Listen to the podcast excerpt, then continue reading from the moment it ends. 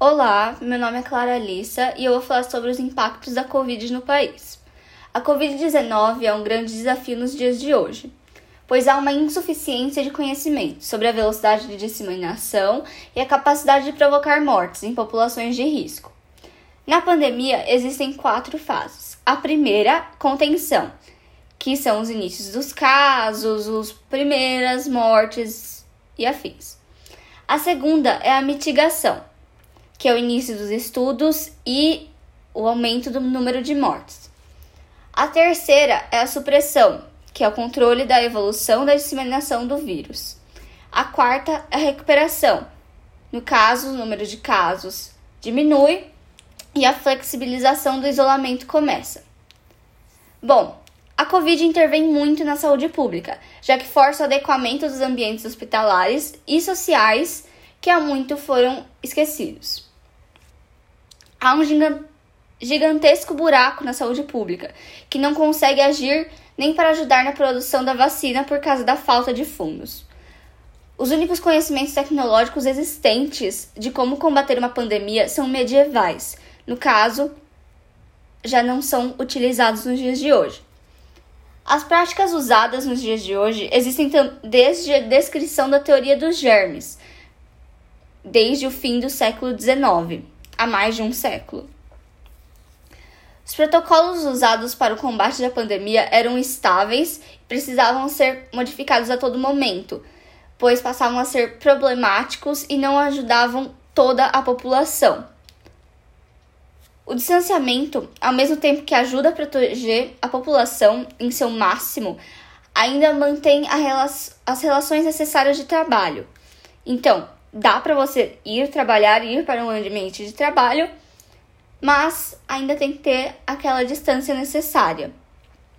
Infelizmente, ele traz diversos impactos sociais, culturais e econômicos negativos para o país. Há também a espera de respostas vindas do sistema de saúde público e privado. As falhas de registro e notificações de epidemias também entram nesses impactos e diversas outras questões, como o papel da OMS, a fragilidade do Pacto Federativo no Brasil na gestão de pandemia, etc. A ciência atualmente anda debatendo muito também sobre o impacto que o conceito de doenças infecciosas emergentes possuem na forma de pensar relacionamentos, no caso, as interações humano-animais-ambiente e na defesa da perspectiva interdisciplinar na produção de conhecimento. O isolamento ajuda na estratégia da falta de estrutura hospitalar e está tentando segurar toda a demanda de cuidado, mesmo sem medicamentos certos ou uma vacina que está mostrando estar sendo lento e complicado o seu estudo.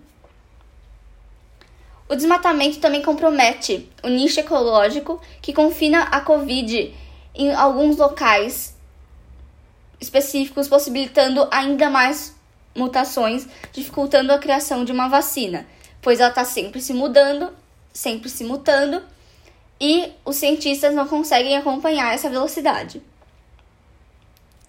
Todos os países estão fazendo as notificações necessárias, porém, a falta de testes ou estratégia interna de alguns países pode causar a dúvida de se os números são mesmo reais ou se o governo está apenas acobertando esses fatores. Nas políticas públicas de saúde brasileira, podemos apontar um avanço na implantação da cobertura de assistência médica universal. Mas o sistema ainda é falho na gestão e na ineficiência do conhecimento multidisciplinar. Obrigada pela atenção e esse foi meu podcast sobre a Covid-19.